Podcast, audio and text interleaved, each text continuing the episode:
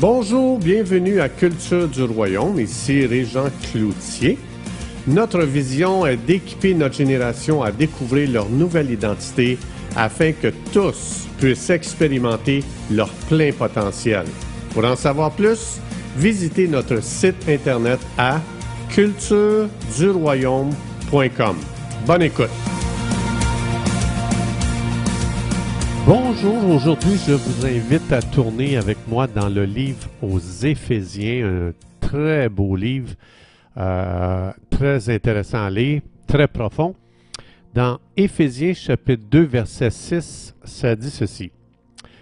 Dieu nous a ressuscités avec Jésus et nous sommes montés avec lui dans la perfection et l'autorité glorieuse du royaume céleste nous sommes maintenant assis comme un avec lui dans les lieux célestes. Alors, ce verset est très puissant parce que ça explique qu'on est assis dans les lieux célestes avec Jésus. Lorsqu'on s'est converti, lorsqu'on a dit à Jésus, viens dans ma vie, je te reçois comme mon sauveur, immédiatement on a été pris par le Saint-Esprit, on a été assis dans les lieux célestes avec Jésus. Donc, je, veux juste expliquer, la Bible explique ou enseigne qu'il y a trois ciels. Le premier ciel, on le trouve dans Genèse chapitre 1, vous pourrez lire ça, ça dit Dieu créa les cieux et la terre. Donc là, ça, explique tout. Le, premier ciel, c'est où ce qu'on voit les étoiles, le, le soleil, les galaxies, etc. Mais le deuxième ciel, il est dans Éphésiens 6.12, ça dit, nous n'avons pas à lutter contre la chair et le sang, contre les humains, mais on a à lutter contre les dominations, ce sont un rang de démons, contre les autorités, un autre rang de démons, contre les princes de ce monde de ténèbres, une autre sorte de démons à un autre rang, et contre les esprits méchants, un autre euh, ordre de démons, dans les lieux célestes. Donc ça, c'est le deuxième ciel. C'est le quartier général de Satan avec tous ses démons. Et c'est là que Satan euh, planifie son agenda qui consiste à faire du mal aux humains, à les troubler, à les amener dans la, dépression, dans toutes sortes de choses inimaginables. C'est ce qu'on appelle le deuxième ciel. Et le troisième ciel, bien, euh, on en a un exemple dans 2 Corinthiens chapitre 12 au verset 2. Paul explique, l'apôtre Paul, il dit, je suis allé au troisième ciel et à cet endroit, j'ai vu des choses qui sont impossibles à expliquer avec des mots humains, avec des paroles humaines. Et dans cet endroit-là, il n'y a aucun démon, ni même Satan se retrouve pas là, parce qu'au troisième ciel, on voit ça dans Apocalypse chapitre 12, versets 7 à 9, Satan a été jeté dehors du troisième ciel avec tous ses démons. Donc, quand Dieu dit dans Éphésiens 2.6 que nous sommes assis avec Jésus au ciel, Dieu ne nous parle pas du deuxième ciel, il parle du troisième ciel.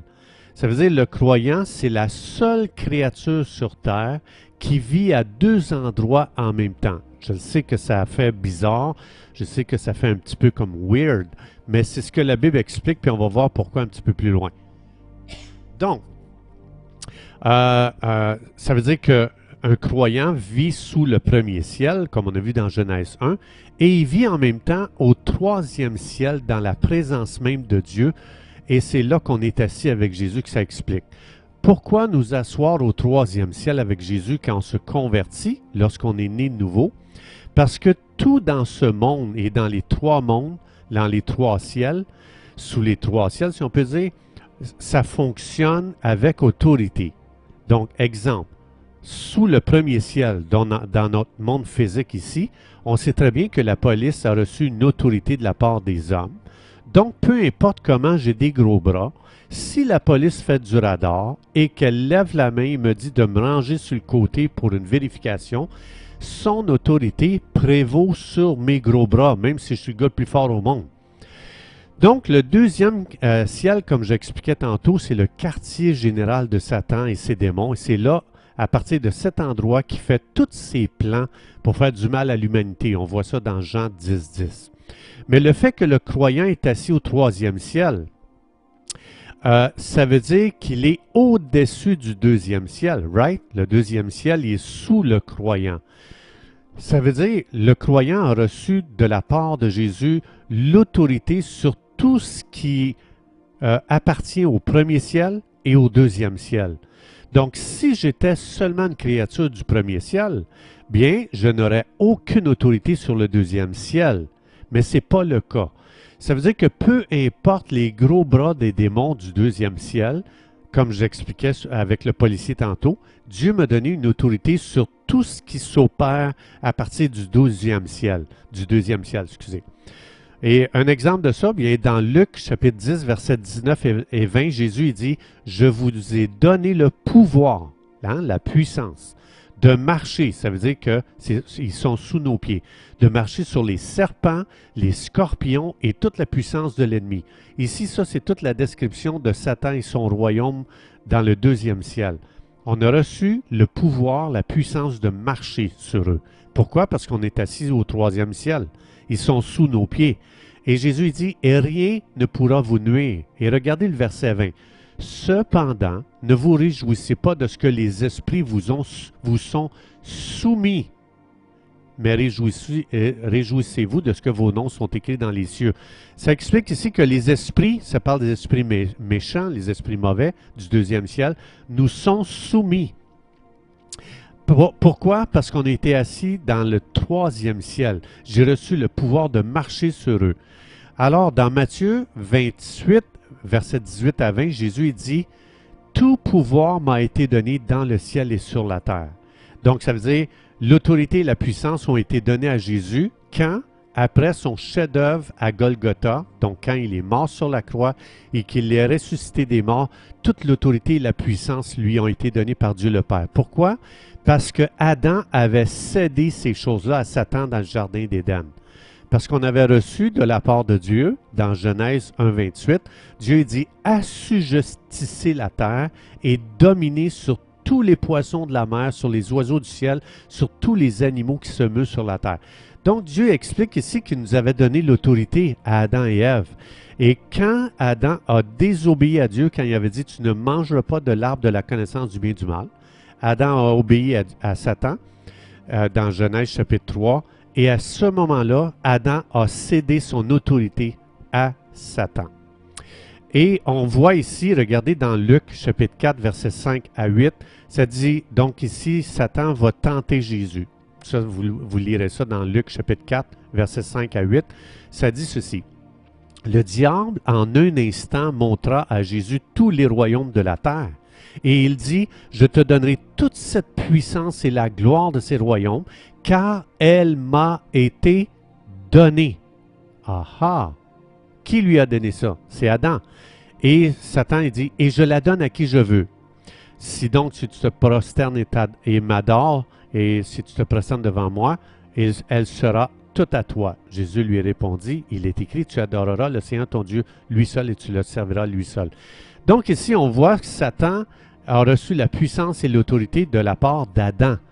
C'est pour ça que Jésus explique dans Matthieu 28 que toute euh, autorité, toute puissance lui a été remise. Donc Jésus a repris à Satan ce que Adam lui avait cédé, comme on voit dans euh, Genèse 3, et Jésus nous a redonné cette autorité-là et cette puissance-là une fois qu'il est mort sur la croix, qu'il est ressuscité des morts, et il nous a donné ça pour aller faire de toutes les nations des disciples. Donc ça veut dire que Dieu veut que le croyant règne à partir du troisième ciel et qu'il domine sur le premier ciel et sur le deuxième ciel. Et on voit dans Colossiens chapitre 3, versets 1 et 2, ça dit, Puisque vous êtes ressuscités avec Jésus, cherchez les choses d'en haut, du troisième ciel, lorsque Jésus est assis à la droite de Dieu, le troisième ciel. Ça dit, affectionnez-vous aux choses d'en haut, troisième ciel, et non à celles qui sont sur la terre, premier ciel. Donc, si ma vie chrétienne se vit qu'à partir du premier ciel, évidemment, le deuxième ciel, a une autorité sur moi parce que je vis en dessous d'eux autres. Comme j'expliquais tantôt, l'agenda, du deuxième ciel se manifeste toujours dans l'activité du premier ciel. Donc, si je ne vis pas dans ma position en Jésus, je vais subir l'agenda du deuxième ciel. C'est-à-dire, de là vient à partir du deuxième ciel, Satan fait tout pour que les êtres humains vivent dans la dépression, dans la haine, dans la jalousie, dans l'envie, dans l'orgueil, dans l'égocentricité, etc. Toutes ces choses-là appartiennent aux choses d'en bas du premier ciel, pas au troisième ciel. Il n'y en a pas de ces choses-là au, au troisième ciel. Donc l'activité du deuxième ciel peut et va tout faire pour que tu vives une vie limitée au premier ciel.